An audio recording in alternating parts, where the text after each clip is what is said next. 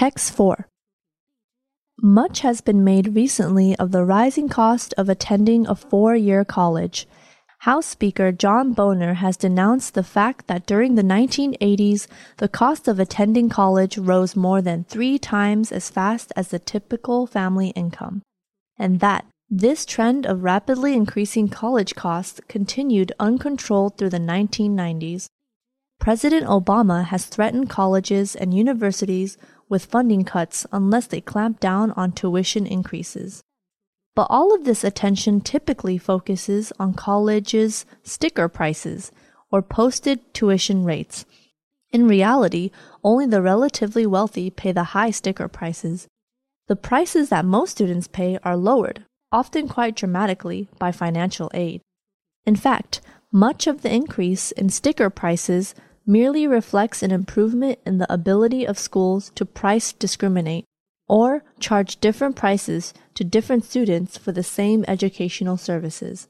This is a positive development as price discrimination makes higher education affordable for a large number of individuals.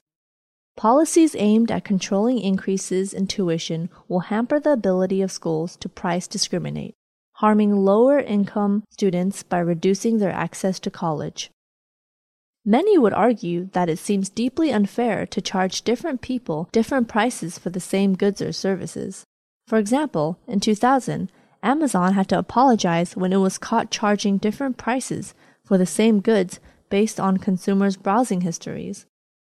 But price discrimination can be a good thing for consumers for example, airlines stay in business by charging high prices to business travelers and low prices to tourists. If they are forced to charge the same price to both sets of consumers, the price of airline ticket would wind up somewhere between the tourist price and the business traveler price. That would make business travelers better off, but it would make tourists worse off. It would also make travel less affordable for many people. Paying for college is the ultimate example of price discrimination. Through the financial aid application process, colleges learn exactly how much each student can afford to pay and tailor their tuition accordingly. And as colleges have gotten better at this process, they have been asking the relatively wealthy to pay higher sticker prices so that the less fortunate can receive increased financial aid. Price discrimination does lead to higher profits for the seller, at a nonprofit college or university, all of these profits must be reinvested in the school itself. Some have objected that these profits are wasted on dispensable expenses like palm trees and climbing walls, but the reality is that most of it goes towards attracting talented professors and providing important student services.